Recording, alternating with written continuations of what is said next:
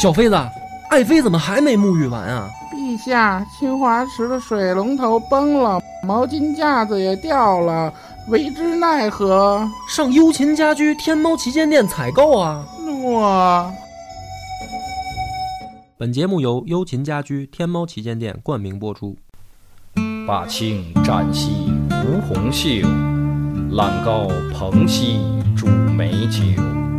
一曲奏罢演刀歌，望古今兮多怀忧。竹帛横展无正败，书兄一夕夜正浓。相间多传奇诞事，君多闻兮复效忠。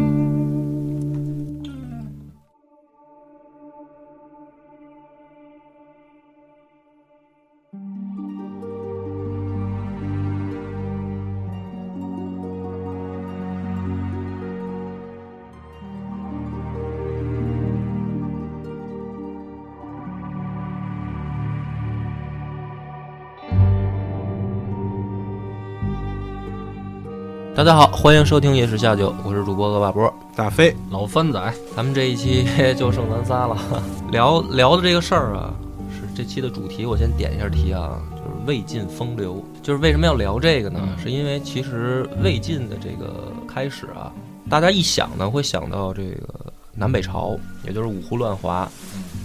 但是实际上呢，是从这个。就是曹魏三国，曹魏统治后期，实际上就已经开始了所谓的魏晋时代了。那这个词呢，就就是不多解读了，可能跟一般人想的不一样。那咱现在已经正好快讲到三国的这个，就是统治后期了嘛，嗯，就是已经进入第二个三十年了嘛，所以可以适当的讲一个这个补充，因为他在三国的演义里边、正史里边啊，他他不讲这些事儿，没有什么呢，就是风流。所以，芳儿，我我来，咱们先来探讨一下，就是你对这个词的理解，什么叫风流？我一般理解就是风流和倜傥在一块儿，就是一种比较潇洒的状态。潇洒的状态，这这么这么这么正经啊？对对对，但是其实不是。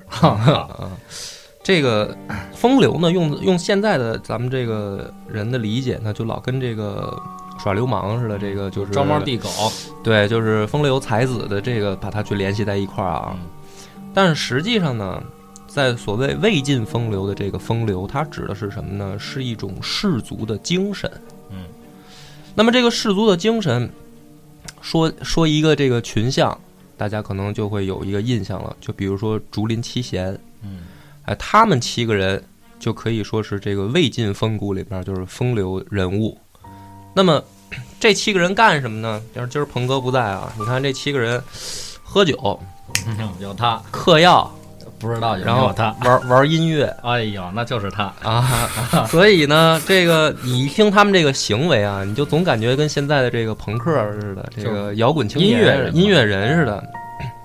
所以呢，很多的这个，因为其实竹林七贤这个大名鼎鼎啊，很多人一听这个名字知道，但是具体他们干了什么，为什么这么出名，很多人就是有点懵了。就是你说，比如说你，你就是因为他们组乐队啊，对，比如说你现在想想他关于他们的故事也好，或者关于他们的任何的什么事儿也好，你能想起来什么？其实基本上就没有，对吧？因为教科书里没有，或者就是或者说咱们学这个历史的时候，就是只可能提了一嘴，说啊，这个魏晋时期有个竹林七贤，他也不可能给学生讲。但是呢，他们具体干什么，就怎么，他们凭什么，他们就这么出名，也也没有这么相关的故事也好，记载也好，或者说。不是真的爱好这个的人，可能就不知道了。那咱们今天呢，就讲一讲这个，以他的这个代表人物嵇康，嗯，讲讲他。这个早年咱们看这个金庸的这个电视剧、武侠小说的时候，里边有一个《笑傲江湖》嘛，这看过吧？《笑傲江湖》《笑傲江湖》里边，这不是就是说令狐冲这逼，这个泡妞的时候，这个爱弹弹琴，这个吹箫嘛，然后呢？据说呢，是这个在这个眉庄啊，有一个黄忠公老头儿，哎，就是内功比较高深，武器是一把这个瑶琴，然后呢，能够靠这个琴发动内力发波打人。然后令狐冲呢，就是想去救他老丈杆子，这个任我行嘛，就是送了这个黄忠公一本叫《广陵散》的曲谱。然后呢，这个《广陵散》是是为什么呢？就是说，据说呢是嵇康死之前。这马上人就要宰他了。那一般呢，这个当然除了咱们金圣叹老先生，这个比较葛啊，喜欢开个玩笑。一般正常人都是肯定比较悲壮啊，或者这个交代一下后事什么的。嵇康呢也比较葛，但是没那么幽默。嵇康就是把这琴抱起来，然后呢弹了一曲《广陵散》，然后弹完以后呢，慢慢放下琴。就是说了一句说“广陵散从此绝矣”，这个这个这个画面就是，或者说这你你去设想一下，这个是很美的一种，就是怎么说，它就是从此成为绝响了，就绝响这个词就是这么来的。那么实际上呢，广陵散这个曲谱呢？就是说，据说啊，也流传到后世了，也没真正绝。但是绝的是什么呢？是嵇康弹他的手法，就是这个是绝了的。就是他弹的肯定是不是按照正常人去那么弹，他有他自己独到的一些技法，这个东西绝了。所以由一本小说呢引出了《广陵散》，再引出嵇康这个人物呢，大家就先有一个先入为主的概念了，就是去想象说，哟，弄不好这哥们儿是一个这个江湖人士或者武林人士啊，其实完全不是。嵇康这个，在他生活在什么时代呢？他生活在这个司马家族已经上台的这个时代，就是曹操这个后期的这个建立的魏国的后期。那曹操死了，曹丕死了，到这个曹睿再再去了以后，他的这个老曹家的接班人啊，有点不盯事儿，就是不像创业者那样，像创业者那样就是雄才大略，是吧？这个能能文能武。越往后代呢，这就是按咱们俗话说“富不过三代”，是吧？魄力不足。哎，又越往后，这个子孙越不争气，越不争气的时候呢，这个就被司马家，咱们也讲过司马懿郎氏英故之臣嘛。他俩儿子司马师、司马昭也是比较这个有手腕的。于是呢，这个曹魏的大权，渐渐的呢就被司马家族所这个替代，就是老曹家被司马家替代。就在这个时代。是竹林七贤活跃的时代，它不是到了这个晋朝以后，嗯啊，这个跟大家传统想象里边是不是是不是南北朝的时候这帮人才出来的？不是，就是三国时代，其实他们就有了。但是三国里面呢，对他们没有任何的记载，就是也或者说《三国演义》里边啊，就基本上没有他们什么事儿，是为什么呢？这些人呢，更像咱们之前讲过一期的这个出世入世里边的那种隐士状态，他们呢是。不，没有去，就是说在朝中做到一个，呃，高位或者大官儿，出事了，出事了。但是呢，这个事儿呢，我们要说的一点是什么呢？就是说他们其实不是要去隐隐，他们不是不想出事，而是他们非常讨厌司马家族。嗯，哎，这个就是为什么这个在比如说《三国志》也好，或者《三国演义》里也好，就跟他就跟没有这帮人一样啊。就是因为他们跟因为司马家最后当权了嘛，那么于是呢，对他们的这个记载呢，实际上更多的不是见于这个《汉书》也好，《后汉书》也《三国志》没有，实际上更多是在这个《世说新语》里，哎，它不是作为三国时代那个正统的主要宣传的一个这个故事口径里面，也没有传记。那么咱们就说说这个为什么他不愿意跟司马家混呢？其实这个按说啊，很很奇怪，就是说。皇帝，你像咱们古往今来这个上下几千年，那皇帝换了好几个姓儿。那么你作为一个士族，你作为一个文人，或者说这个。名门望帝的这个名人，其实无所谓谁当皇帝嘛，对吧？谁当哎，谁当皇帝你都可以做官。然后你做官，你你好一点的，咱说为了这个天下百姓；你不好一点的，为了这个贪赃枉法，自己过得舒服，自己就行了呗。你有有必要是这么去针对到底谁当皇帝这个事儿吗？其实没必要嘛。那我们现代人的眼光去解读啊，没必要。但是呢，咱们这时候就要为什么今天要讲这一期呢？就是说魏晋风骨或者说魏晋风流，它是自春秋以后第二。次就是整个我们民族精神去融合形成的一次在文化领域上的第二次的高潮，第三次呢就是民国时代了。那么这种就是文化的这个形成，或者说这种性格的形成，它往往伴随的一个特点就是政局不稳定，或者说战乱年代才容易形成这样的一种百家争鸣、百家齐放，然后各自去展示自己的个性的这样的一种可能。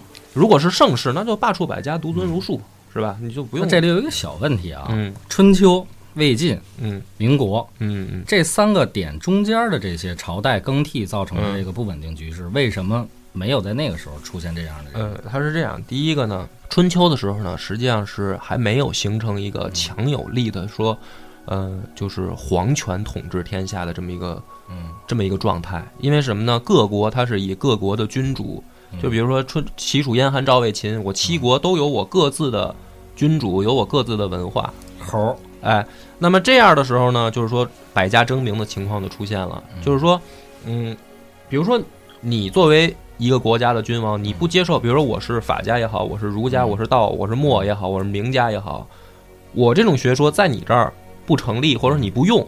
那我可以去向其他的君主推销，哎，谁谁用我就可以像孔老二周游列国，他实际上就是在推推销自己的思想。那么这样的情况下呢，就是各家都有机会崭露头角，只要有人相中自己，你就算哪怕没有这个人，最后就比如说孔老二，当时其实玩了一圈，这个真正没有国君用他，但是呢，不妨碍他自己这个就是传弟子啊，然后著书立说啊，他不妨碍啊，因为没有人去打压他、压制他。就是说换一种说法，就是这三刚才说的这三个点，嗯这三个节点嗯，是没有这个大一统的这种状态。，对，这是第一个，嗯就是说，那你看，从秦始皇统一天下到这个汉，那就。就是刘邦，他实际上是呢进入了一个大一统的天下。嗯这个大一统天下呢，其实某种意义上来讲啊，封建统治者不太希望手下的人聪明或者思维活跃，就是说大家都是老老实实的。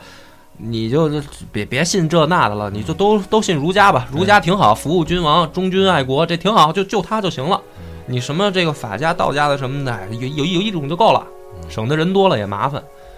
他是这样商鞅的时候就能看出来。对，他是这样一个过程。那么到了这个汉朝以后呢，实际上就是三国时候呢，看似国家是动荡了，对吧？就是说，就是三国又战乱了嘛，所以呢，大一统的情况呢出现了裂痕，就是说各自呢有一个可能需要人才。你像曹操，嗯曹操呢，他就曾经先后写过三篇啊这个求贤的令，这个招聘书，哎，就相当于聘书嗯，广撒天下。他是他这个聘书里面的终极思想是什么呢？就是说，我现在需要人才，我看重的是你的才，而我不重你的德，就是我也不注重你的这个任何的这个，比如说，比如说你品行有问题嗯啊，比如说你生活作风有问题，没关系，到我这儿来，我都用，因为我现在需要人才。就是曹操已经开始出现这样的情况了。那么实际上的意思就是说，又回到了春秋时候。各种学说、各种知识分子，他可以去展露自己的头角的时候又到了。他不是说我必须就得君君臣臣、父父子子按儒家这一套玩了。哎，我是道家的，我也可以试试；我是法家也可以试。但是呢，在三国初期呢还不明显，因为他还是在遵一个汉王朝遗留下来的正统的这个一脉相承的这种文化概念里。但是到了三国后期呢，一方面国家分裂了，第二方面少数民族进来了。嗯，就像咱们讲齐秦孟获也好，去讲这个羌族也好，马超的待的那地方不是经常跟少数民族打架吗？包括匈奴也好，东南边也有这个蛮族、嗯蛮夷。那么少数民族进来以后呢，其实还是对我们中原文化的一次冲击跟融合。那么这个情况下呢，文人他可以去展露自己的个性的时候到了。那么所以说，后人解读这段时期的这个文文人的时候呢，或者说士人的时候，非常向往是什么呢？他就是第二次民族文化的重新融合。那其实也就像你说的，第一方面是国家政体政局的混乱，嗯但是第二方面很重要是意识形态，就是文化上嗯，这块儿出现了裂痕。对。所以呢，这个时候所谓的魏晋风流指的是这个，就是说一个整体的氏族的崛起了以后，诞生出了一个新的世人的面貌，这个叫魏晋风流。这个风流不是指的风流快活。那么这么讲呢，还是比较空。就是怎么它就是叫风流？它跟那它跟先秦的诸子百家又有什么区别呢？上故事，哎，上故事，咱就说这个竹林七贤里面啊，有有这么一个有这么一个事儿，就是嵇康跟山涛他们两个都是竹林七贤的这个这个成员啊，但是呢，他们在面对政府的时候呢，态度不一样。这个山涛呢，他就愿意去这个司马家族的这个朝，这个就是等于朝堂上去做官儿。其实他就是愿意愿意跟司马家族共事儿。为什么呢？咱们之前也讲过，这个司马懿的这个手段，或者说后来他这两个儿子的手段很残忍。他为了篡老曹家的权呢，搞过，就是在史书上也比较明显的记载，就三次大清洗、血洗，就是把效效忠于老曹家的这个士族就杀，以血腥的这种方式，就是你你效忠他好，我就宰了你啊！你效忠我，那好留着你。就包括后期咱们到时候讲三国课也会讲，就指鹿为马这些事儿都发生了嘛。就是他们用的这个手段，为什么后来咱们那期我夸曹操呢？不是说我这个为了黑刘光，光是为了黑刘备夸曹操，的确就是说曹操是最后在汉朝出现的一个还具有这种汉臣风骨的这样的一个人物。到了他之后，等司马家族再上来的时候，说是也按照儒家那套玩儿，但是太伪君子了，做的太过分了。那么这个时候呢，其实还是要解释一点，就是为什么会出现这个现象呢？咱们在讲三国的时候，我不止一次提过，三国不是一个从下到上的农民式的革命，就是像刘邦那样，我是一个这个亭长，我起来我也可以争霸天下。三国从头到尾是一个贵族的政治游戏。刘备好，有的人就说刘备，就是包括我看留言也说，我怎么老黑刘备？你看，比如刘备，他算不算贵族呢？其实他不算贵族，所以他从这个河北开始，这个就是进入群雄争霸的这个游戏场以后，他一直不得志，他必须要依靠一个氏族。他，你看他，他不是依靠这个袁绍，就得依靠曹操，最后要不依靠刘表。为什么他自己不行呢？因为他不是真正的氏族贵族，所以他要依靠一个这样的大的门阀氏族，他才有生存的空间。其实这段经历也是刻在了他的这个人生属性上的。对他跟曹操不一样。就是很多人呢，老是去反驳是什么呢？说刘备怎么不是贵族啊？他是这个汉景帝玄孙是吧？他他他也是皇族后代，他他应该算贵族啊。其实咱们讲光武中兴的时候，为什么讲了光武中兴？就是告诉你一点，东汉是另一个王朝，它跟西汉已经其实不一样了。所以你像刘备，如果你说他是皇族，那你你怎么说皇族他就混成卖草鞋去了呢？他其实跟刘这个刘秀的起家一样，就都是农民了。所以呢，为什么他到了刘表那儿以后，开始逐渐崭露头角呢？因为有当地士族归降于他了，比如说诸葛亮。诸葛亮大家都说的以为是这个诸葛亮，呃，才能过人，或者说以为他这个就是满腹经纶，然后然后有通天纬地之能。其实还有一个很重要的观点，就是还有很重要的一点什么呢？诸葛亮就是士族出身，他爹就是这个士族大家的这个族长，而且是在山东。只不过呢，这个诸葛亮呢比较不幸的是，他他小的时候他爹死了，死了以后呢，怎么跑到这个刘表的这个荆州，就是湖北去了呢？那是因为他叔在那儿当官儿，他诸葛家族还有人在。只不过呢，到了刘表那儿又比较惨，就是他叔也死了。所以有一段呢，他他在《出师表》里边写说：“臣本布衣，躬耕于南阳。”他只是指这一段时期他在当农民，他不是说他诸葛亮他家里面从 从古到今他就是农民家庭出身，他不是这个意思。还有你呃，你包括这个他诸葛亮跟刘表的关系，对吧？他们是有这个姻亲关系的，包括当地氏族，比如说马氏家族，咱们咱们讲过马良这个这些人，他都是门阀士族，就是这样的一个状态归降到刘备这儿以后，他才有氏族基础。那么到了四川以后，那就更明显了。你比如说像这个法正啊、李严啊这些人，他们就是蜀中氏族的代表。只有你得到了氏族的认可跟这个臣服以后，你才有可能说我真正进入到群雄逐鹿的这个游戏局里面来。否则你就是一个要投靠别的氏族的一个门客，或者当幕僚，就人家就不把你当成一回事儿。那么反过来讲，西晋王朝开始的时候，为什么会出现这个局面呢？其实就是当时的天下呢，看起来是皇权社会，但实际上呢，就像一个武林一样，门派林立，有姓这个司马的，有姓曹的，是吧？有姓诸葛的，啊、姓什么的都有，这些就相当于江湖里面的小门派。那么皇帝是什么呢？皇帝就相当于一个武林盟主，皇帝本身也是一个大氏族。也是一个大门派，但是呢，他的这个角色不像后来的咱们想象的说皇权一统天下，剩下都是给他打工的，不是。我们每一个氏族都是一个门派，我们结成在一起，形成一个国家，选你来当盟主。这个盟主好，我叫你皇帝，你要代替我们去争取我们氏族的利益。如果你不争取我氏族的利益，那好，你老曹家可以当盟主，那我也可以老司马家当盟主。这有点像美国总统，哎，他是这个意思，就是说。也有点像周天子啊。对对，所以你发现了吗？就是说，他实际上又返回到了一种先秦时候的那种状态，就是就是比如说挟田田氏代齐跟这个三家分晋，就是说氏族庞大了以后，他实际上是对他的统治权产生了一种动摇的。那么三国末末期的时候，又回到了这种局面，于是老司马家起来了，用一些很血腥的手段去清理老曹家的忠臣的时候，引起了有一些氏族门阀里面的这种名人的反感。就是说，大家心里边明白他是可以被替代的，因为有很多人就选择了效忠于司马家，但是还有一些人认为什么呢？你替代可以，但是你不要做得太过分。你可以把人家赶下台，但是你不要血洗，对吧？就是包括你比如说老曹家代替老刘家的时候，曹操可能也杀了一些人，但是没有做到那么过分，就是明目张胆的要去宰别人，不不跟我我就把你整个族灭掉，他不会这么做。但是司马家族上台以后，这个原则被打破了，于是出现了竹林七贤这样一种群像的什么呢？就是当时的文人或者士族的这些名人，面对这样的政治环境下，他们做出了各自的选择。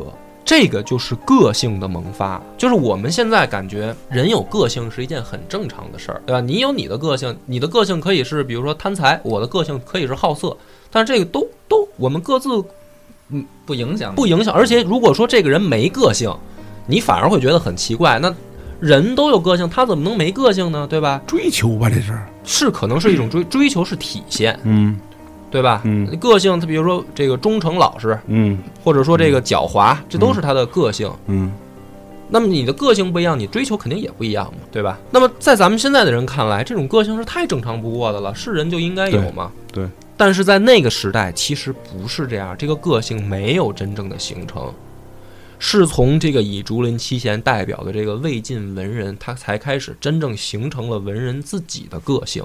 当然是那个时代的有文化的人才会有个性啊，但现在不一样，现在因为咱们这个普及教育程度比较高嘛，嗯，对吧？大部分人他都都都是有个性，那是因为时代进步了，发展了。但是在那个时代，很多人还连字都不认识，他何谈个性？他还要为了吃口饭而而而琢磨的时候，他还展现什么个性？谁给我饭吃，谁就是我，谁就是我的主人。他是这样的一种懵懂的状态情况下，那么出现了这个文人个性，这就是一个等于说什么呢？就像欧洲的思想启蒙一样。嗯，你先得有这个哦，你比如说我都是都是神，都是神权，我没我人类是没有没有人性，我我是只有神性的。那出现了思想启蒙，你出现了思想启蒙以后，才有可能出现这个资产阶级革命，它是是这个道理。那么魏晋文人一样，他只有你先成形成了自己文人的性格，你才有可能形成我们民族的精神。那么也就是说，我们这个汉民族到延续到现在为止，不是就是真的是一板一眼的按照就是从先秦开始那个时候，它在中间经过了很多的改进去加强，然后磨合。其实我觉得更像周而复始。对，那么咱们讲故事啊，就是因为这个魏晋这段呢，了解的人不多，所以铺垫一定要足一些。那咱们讲这个故事就是什么呢？山涛呢，他愿意去司马家族这个做官儿，可是呢，嵇康呢就不愿意。这就是文人不同的选择，他们追求的不一样，正是因为他们个性不一样。嵇康的性格是什么呢？刚直，哎，非常的这个脾气比较暴。我看你不顺眼，我就得说你；我看你不顺眼，我就得骂你。他是这样一种性格。山涛呢，就跟他正好相反，就是我看你不合适吧，我也不明着说你，圆滑，哎，比较圆滑。所以他看，你说司马家现在当政，啊，他早晚要得天下。他现在让人出来做官儿，你去投降他，你去服侍他，你免受祸害，你不会被他作为清洗的对象。因为什么呢？司马家族也很害怕这些名士跟士族士人，因为他知道自己只是不过是一个盟主嘛。那么这些人他都有能量，其实有一天也来做盟主的，所以他他就要看这些人态度。所以山涛呢，采取一种比较圆滑的，就是说我去你那儿做官，但是我也不做大官儿，哎，我做一个正常的官儿，我就表示我效忠于你，在你的队伍里面就行了。我也不是说违心的说给你舔屁股去，但是这就是性格的不一样。于是呢，在这种情况下，山涛干了一件事儿，因为他知道自己这兄弟嵇康啊，这个性格跟这个政治选择啊要招事儿了。司马家族已经注意上他了，为什么呢？嵇康娶这媳妇儿啊，就是曹操的后代，哎，是一个公主身份，打上标签了。哎，但是呢，虽然说这个这个公主不是说这个很望族的这个，就是她只不过是就是只是曹操的后代，但是她也不是说家里特有钱、特别牛逼的那种让人拿着这就是事儿啊。但是对，但是在司马家族的眼里，这就是事儿，就是你实际上你在政治属性上，你天生的就带有老曹家的属性，那我就得注意你。所以山涛在这种情况下，他已经知道我这兄弟的性格，就本来就是刚正不阿，是吧？然后什么都说，什么都敢说，什么都敢都敢喷。现在呢，这个老就已经让司马家注意上了呢，怎么办呢？作为兄弟，他想了一招。他刚刚在司马家那儿得了一个官儿啊，他于是呢，他打算啊把这个官儿让给嵇康来做。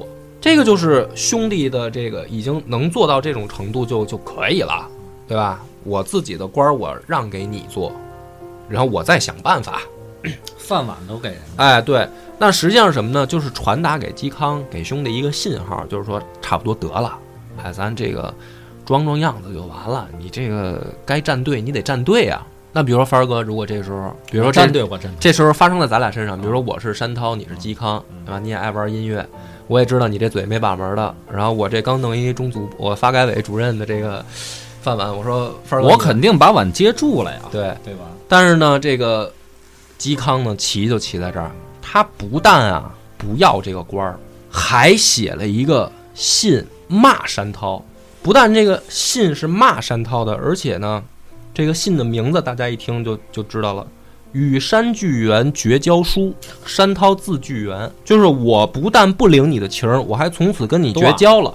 那么这个就是放在咱们现在来说啊，也一样是有点这种不近人情，或者说这这哥们儿是个比较稀的人了。就是哥们儿，这是为你好，完了你不领情就完了，然后你骂人家也完了，你还跟人绝交，那这朋友不应该这么当啊，对吧？而且呢，说到这儿呢，但凡这个感兴趣竹林七贤的人，或者说哪怕之前不感兴趣，但是听咱节目听到这儿了，可以去网上搜一下这个书。叫《与山巨源绝交书》，在历史上很出名儿，出名儿出在两点：第一个，文学价值特别高，这个文人嘛，写的东西，你骂出花来。对你哪怕是个这个检讨书呢，他一样都能给你说出花来。文词很华美，而且呢，这个行文很很流畅，这里面有很多典故信手拈来，而且到什么程度呢？这个典故它可以反着说，哎，这个第二个是什么呢？就是政治意味非常浓厚。但是呢，这里面我给大家说说一个这个这个故事的最核心的东西到了啊，就是他在这封绝交书里边呢，中心思想表达的是什么呢？说山涛，我看错你了，哎，我以以前把你当成知己，我现在发现你他妈就是一小人。然后呢，我为什么骂你小人呢？因为我不去做官。那么我为什么不去做官？你去做官，我认为你是小人呢？因为我认为去做官有九件事儿，我是无论如何也不能接受的。这个就非常这个，心思挺重啊。对对对，他就他就列举了这个这么多事儿，九九件事儿，就是说做官的这个他没法忍受的事儿。但是这九件事儿呢，咱们下面要讲啊，就是你一听就明白了为什么就是我觉得特别胡逼。当然了，胡逼是一种，就是我还要就是说完胡逼的方面，我还要深层解读啊。咱们先来捋一捋这九件事儿是什么。第一件呢是说这个嵇康说，我喜欢睡懒觉，然后呢，我这要是当官了呢，我就不能睡懒觉了，苦逼。哎，所以这是第一件我当官我绝对忍受不了的啊。所以山涛你是傻逼。第二件呢，说我呢喜欢搞摇滚玩音乐，然后那个平常这个灵感来了，我就随手就得把琴抄起来，我就得嚎。然后平常呢，这个钓鱼什么，这个外外面去逗逗逗郊游的时候，我就有这爱好，我得搞音乐，我得采风，我得有灵感。这当官呢，干不了这事儿了，我不能随意的开心的唱歌了。所以山涛你傻逼。第三件事呢，说是这个我呢不爱洗澡，哎，然后呢我这身上呢它有跳蚤，我呢没事呢我就喜欢蒯蒯，我得挠挠。这做官吧得穿这个厚厚的官服，然后呢还得正襟危坐。我这挠起来呢也不方便，业务了。对，说这事儿我绝对忍受不了，所以山涛，你这个我绝对不能说去做官去，你这这事儿我答应不了。第四个呢，是我呢不爱这个写写这个 email 这个文件交流的这种事儿啊，我这他妈最烦了。我就喜欢基本上通讯靠吼就行了，你非得弄这公文来往，还得发微信，太太麻烦了。我这发朋友圈还行啊，发微信我受不了，所以我不去做官。然后呢，说这个一般同事之间总得有这个婚丧嫁娶，他这得出席人家的这个重要的典礼场合啊。说这事儿我也不爱干，哎，我这就比较自由散漫惯了。说你们这个什么，要是谁死了，非得去吊丧这种事儿，我我真不想去，死就死呗，跟我有什么关系啊？对吧？没意思，不不爱去。第六个是说我呢不喜欢俗人。可是你们这帮当官的吧，就老得跟俗人打交道。你父母官，你得为老百姓办事儿嘛，对吧？这这事儿我接受不了。我是没，我是一个文人，你们这些俗人接受不了。然后第七个呢，说我这个性格啊，没什么耐性。嗯，我这急脾气，我这个想想干嘛就干嘛。我这上着上着班，突然想开房了，我就得去。说这一上班 管着我不不行，我受不了。然后呢，下一个呢说这个还有呢，说我经常喜欢胡逼，我喜欢喷人。我看人，我经常不但喷现在的人，我古代的人我照喷不误。什么孔老二、周文王，我经常就喜欢喷他们。可是你现在当官呢，你受这个儒家思想影响，你不能骂这些先先贤呀，这事儿我接受不了。我就喜欢骂他们。最后一个呢，说我呢这个性格啊比较比较倔强，就是我看见这个。坏人坏事儿做不惯的事儿，我就就得发脾气，我就得摔东西啊！你这个做官不能这么做，但是我接受不了。所以就是这个，你看啊，他说了这九件事儿啊，就没有一件是他妈正事儿。就是你给别人想象的说，你都要跟哥们儿绝交了，因为哥们儿说让你做官你不去，然后你就来阐述一下为什么做官不好。比如说你，比如说这个正经一点，有这个正常人啊，说，比如说现在呢，比如说时局不好。是吧？我们有一些这个什么什么问题没法解决，我觉得呢，我我不适合，或者比如说我这个才疏学浅，是吧？这个我我没这个能力，那我不去做官。或者还有呢，说比如说我这个不方便，比如说我这个不方便，对，比如说我这个，比如说爹死了，我要守孝，这个在古代，比如说不啊，我不方便啊，或者说比如说我媳妇儿死了，嗯那那我没有这个精力去做官，这些是都可以说是正常的理由。嗯嗯。可是呢，你看刚才这个嵇康写这九点呢，就没你什么，因为想睡懒觉，因为不爱洗澡，所以不去做官。就是总结起来九个任性，对，就是特别任性啊。所以呢，很多人呢，就是咱们就说第一种解读啊，最浅的一种解读呢，就是说只把嵇康当成了一个就是哗众取宠、标新立异的人。就是这这这九个人，但凡是正常人啊，又是文化人，他不会说是这么去思考问题的，不会是真的因为不爱洗澡啊，不会是因为这这种这种事儿不去做官的。所以呢，有第一层最浅薄的解读，就是说这这个人这个人在哗众取宠，在标新立异，哎，在在吸引关注度，在炒热点。但是呢，有没有呢？可以说有，不能说完全没有。但是呢，魏晋文人，咱们说的。所谓的风流的第一个特点就是狂傲，就是他们喜欢把事儿都放大了说，喜欢把这个事儿呢往狂了说，有一我得说成二，这是当时的文人的一个特点。嗯，但是呢，不是嵇康写这个东西的中心思想的来源，这是第一层解读。嗯，第二层解读呢，是因为时局所迫，就是说。司马家族已经盯上你了，那么你现在不来司马家族做官儿，说明你不是跟我一条心的。说明你不是跟我一条心。你这个在政治立场上，其实就是明显的一个划分的战书，或者说呃战队书。那么你要写什么理由呢？你要注意了，如果你但凡敢说现在时局不好，立死，立死，对。但是呢，你找一些这种荒诞无稽的理由呢，其实搞得司马家族呢，就是脸上很难看。就是你说我要是他也是哭笑不得，对他也是哭笑不得。说你这东西，他也没说我不好。对，他说他他他表现的跟一傻逼，跟一疯子一样。我用一傻逼是不是有点过？你说我要是弄一傻逼呢？我是未成傻逼啊。对，我要 我干嘛要跟他较劲呢？对吧？你让别人怎么看我呢？对对对，他也没骂我，他是给他朋友写的绝交书，对吧？对。但是实际上呢，这也是已经站队了。他就是用这种这样一种方式向司马家族就是划清界限了。嗯，这个是第二种解读。嗯，第三种解读呢，其实呢，在这封书里面，我建议大家有时间，因为不是很长，去网上把它下来以后看一看，而且也有古文版的，也有就是译文版的，没有那么难理解。它里面其实隐含了很多的政治讽刺。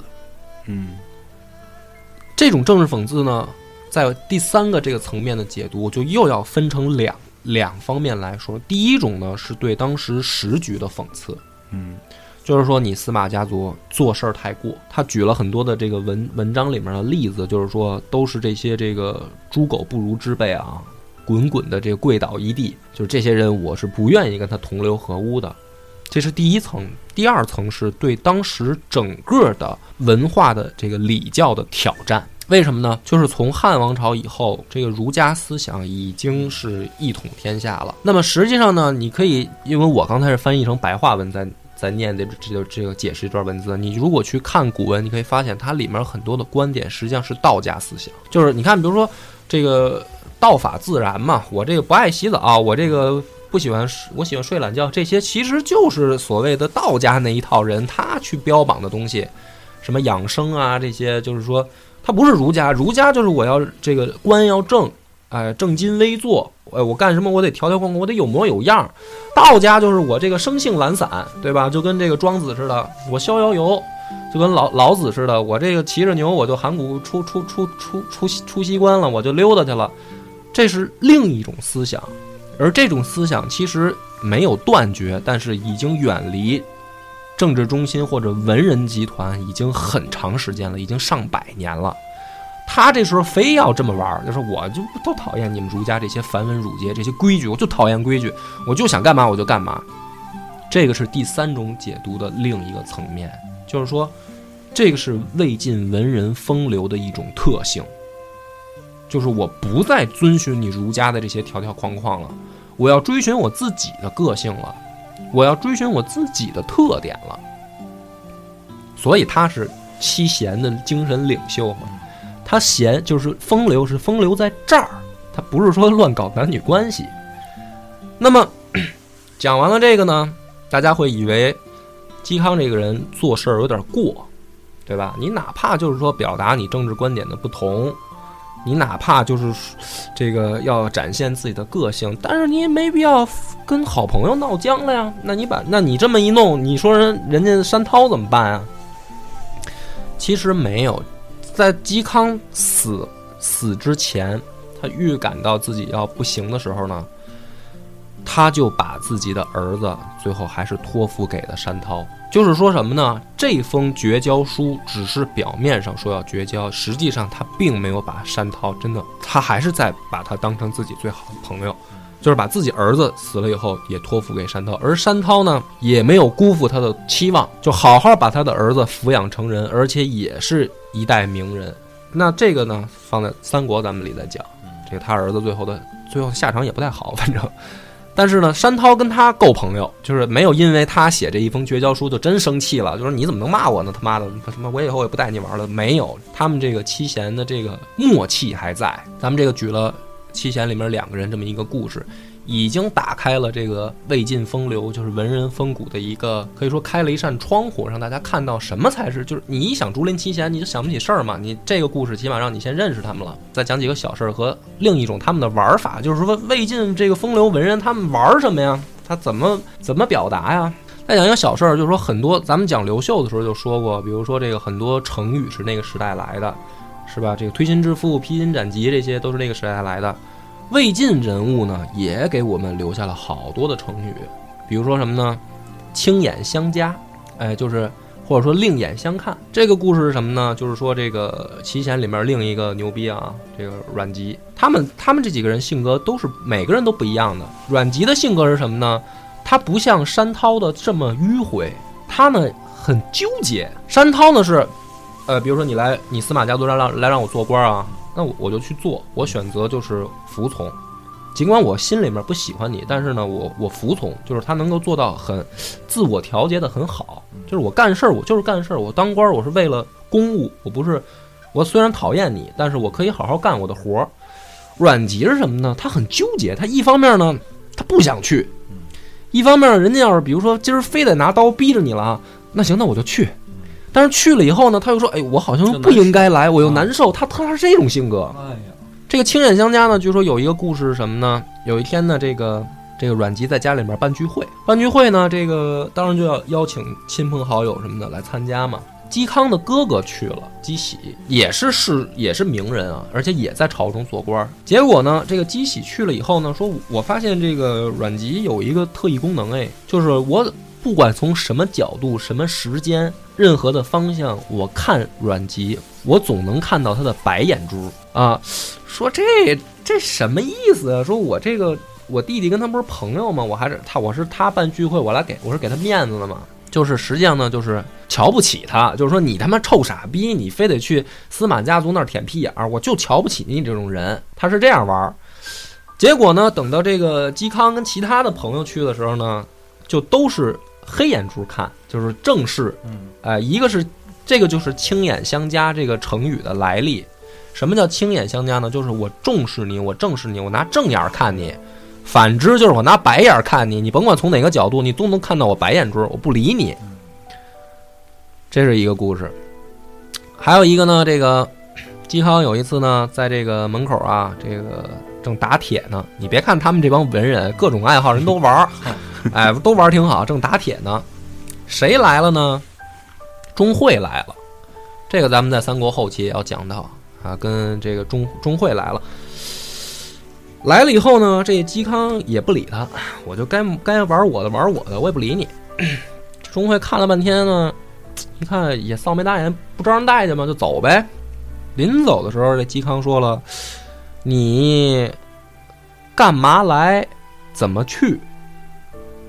什么意思呢？就是说，翻译成咱们现在的话说，就刚才其实已经够白话了。再说深一点，就是说我他妈知道你干嘛来了，你不就是替你主子来看看我干嘛来了吗？你肯定是你主子外边听了什么风言风语了，来又又对我产生怀疑了，派你来过来盯个梢。那你看到这些，你回去你不就是给你主子回信儿去了吗？就是你干嘛来，怎么去，就是来这么一句。这文人过招都是这种，直接就是高高，直接就是高手过招，他就是点你一句就完了，他不会真的说你傻逼什么的，他不这么骂人。钟会也有文化呀，也回了他一句，就是说我干我该干的来，回我该回的地儿去。这什么意思呢？就是说啊，我看完了，啊，我就看见你小子在这儿干什么了，我就回去如实回报。我把你这些他妈不待见我的事儿，我也告诉你，不是你等着，反正我得报复你。俩人就就这么两句，这文人骂架 就完了，就走了。就因为这件事儿，最后钟会在司马家族那儿说的坏话，搞死他，就是直接的导火索啊。当然，司马家族早就注意这小子了。那就是，你看，咱们这等于讲讲了这几个小故事，你就可以发现，在这个传统里边，基本上啊，就是在魏晋以前啊，很少有这样突出的人。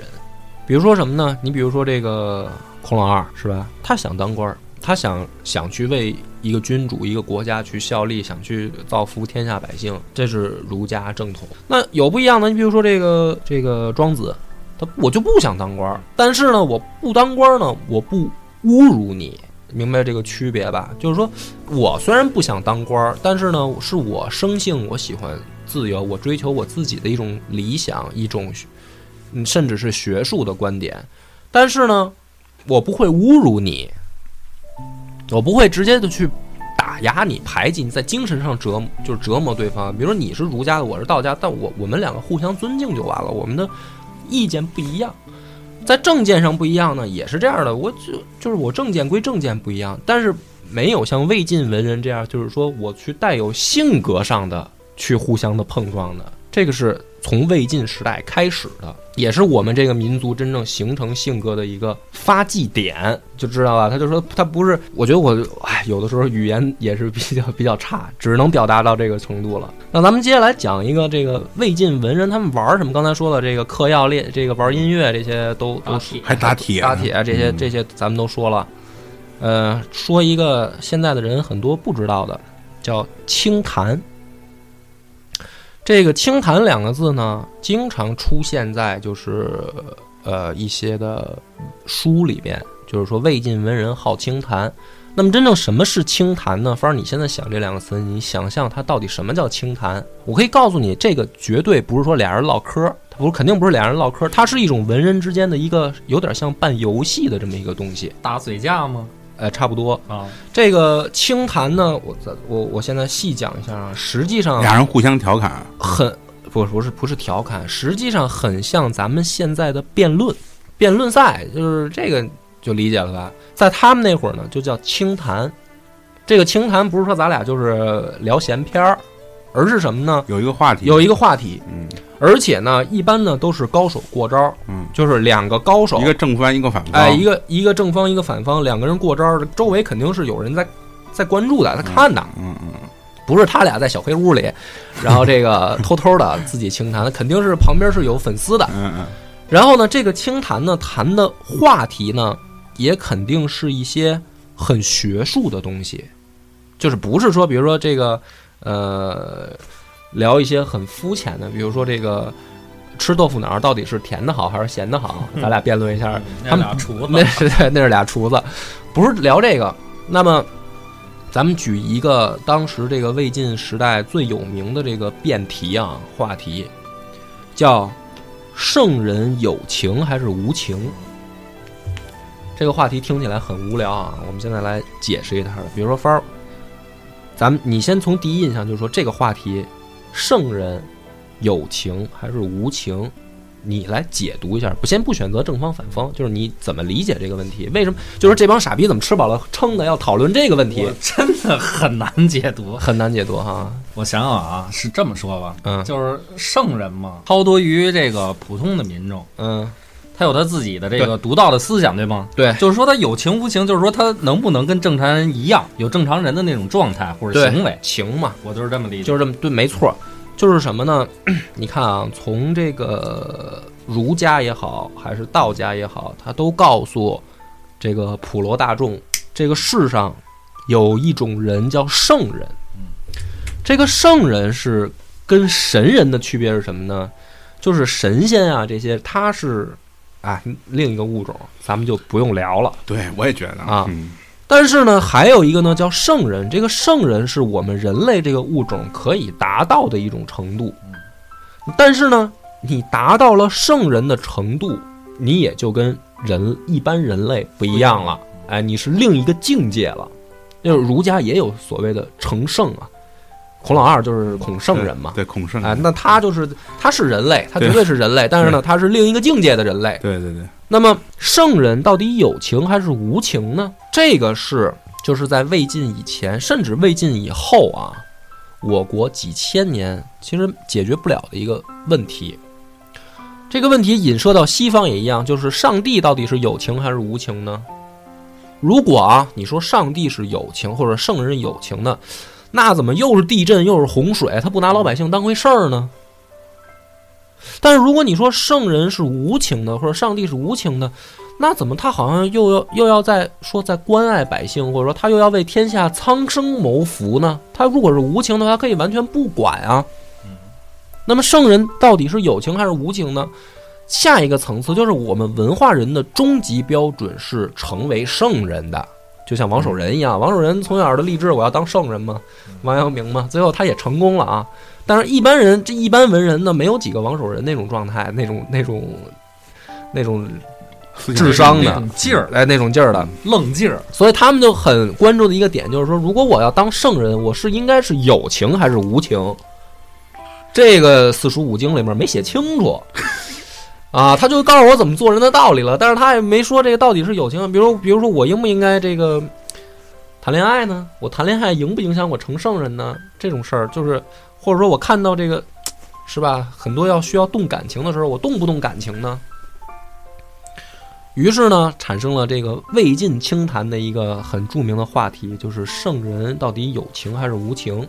那帆儿哥，我解读到这儿，再问你，就是你觉得圣人是有情还是无情？有情，有情。他必须从人到达圣人这个阶段，嗯嗯嗯他必须得有之前普通人的那种状态，嗯，才他能更加明白，就是超脱以后的这个状态是什么样，他才能做得更好、更像圣人。对对，很好。我觉得你的这个智商，如果放在那个时代，已经是进步了，就是你能够引领当时的这个清谈的潮流了。这个话题争论了上百年，最后的结论就是圣人有情，但是圣人忘情。嗯，就是说他是从人正常的普罗有七情六欲的人开始修炼的，但是修炼到最后呢，圣人可以做到不被七情六欲所牵绊了。嗯，他于是他成为了圣人。那他有没有呢？他有，但是他可以忘，嗯，他忘掉了情了。那这个呢，实际上为什么他们争论这个问题呢？就是要给一代整个一代的文人，或者说追求这个圣贤道路的人，要建立一个标杆儿，就是你怎么才能成圣，在情这上面。于是呢，达成了这样一个结论。这个结论出来以后呢，有这样四句话，呃，是荀彧的儿子荀赞说的。荀粲，荀粲呢有一个非常好的这个爱好，就是疼媳妇儿。疼到什么程度呢？这个大热天儿啊，媳妇儿睡觉啊，他不老实睡觉，他得先去这个冷水井水里面泡着，把自己身体泡凉了，然后过来把这被窝也给弄凉了。哎，他说：“哎，老婆大人，你可以睡了。”冬天呢，他得先去把这被窝弄捂暖了，再让老婆来睡。而且呢，就是比如说夏天啊，你捂一会儿，这个又热了，他就又去泡着，就是往返这，就是疼媳妇儿疼到这种程度，暖被窝，自空调，哎，然后最后呢，这个很不幸，媳妇儿还是就是先比他先死了，先死了以后呢，这个这个荀荀粲呢就痛不欲生，有的人呢就来劝他，就是说兄弟你差不多得了，这个天下何处无芳草嘛，你这个你媳妇儿是长得不错。但是比他好的也有啊，因为这个荀粲呢，他立誓说，我一定将来我要娶美女。当然，这个最后让他达到了，结果没想到死了。然后呢，这个人就说说你这何何必呢，是吧？就人死不能复生，你再找一个不就完了吗？在那个封建时代，就是你女人是男人的一种，就是哎，别说啊啊啊！于是呢，荀粲当时说了这么四句话。我帆儿哥，我今天提出来可以送给你，你以后可以出去拿去尽情装逼用啊。四句话是这么说，一定要记好：圣人忘情，下不及情，情之所钟在于五倍。这句话什么意思呢？就是说，情这个东西是人与生俱来的，没错，但是也是很宝贵的一种东西。做到最高点，圣人他已经忘了，他不会被这种感情所羁绊、所痛苦了。下不及情是普通的这些最底层的老百姓，他不懂什么是情，他只是为了生存，他就是像余华那本小说里样，他是活着，而不是生活。所以下不及情，情之所终，就是什么人有情又把它当成很宝贵的呢？在于我辈。这个我辈指的是什么呢？就是魏晋这些风流人物。什么意思呢？就是说我们是世家大族的士人，我们现在没有达到圣人那种境界，但是我们跟普通老百姓已经不一样了。我们做不到忘情，反过来，我因为我有情，我很自豪，是这样一个逻辑。所以从魏晋一代开始，整体的这个文人啊，包括后来的魏晋南北朝。把这四句话就当成了一种精神指标，就是他们之前的人去考虑，我这么有情，我是不是显得太娘炮啊？我是不是显得太不？我得成圣啊！我得从这儿开始不是了，就是重人欲，重情欲。情是一个很难得的东西，在这儿开始真正有人性了。云贝而且哎是，而且呢是真正的是歌颂人性。这是一个等于自我认识的启蒙。你你，如果你连自己的这个情你都不珍惜、不尊重，你你什么忠君爱国，那都是狗屁，你都是就是伪君子。你只有正视了这一点，你才真正是个人。你作为一个人，你出来，你才不会对这个社会有害，才有才可能。它是这样一个就是形成的过程。记好了，帆儿哥啊，圣人忘情，下不及情，情之所钟在于五倍。以后出去，如果有人说你臭流氓，你就告诉他这四句话，然后他听不懂，然后你就转身我就走，就走。对，好。那么整个讲的这一套呢，其实讲的是，就是咱们重新回到这个题目，就这个才是真正所谓的魏晋风流的真正含义。那么竹林七贤的故事呢，还有很多，你看，只要展开讲，可以再再开一系列。但是呢，我们今天呢就讲到这儿为止，因为后面呢也是三国要进入这个时期了，所以呢，这个还是希望大家继续关注我们的节目，有什么意见呢可以给我们留言。感谢大家的收听，再见。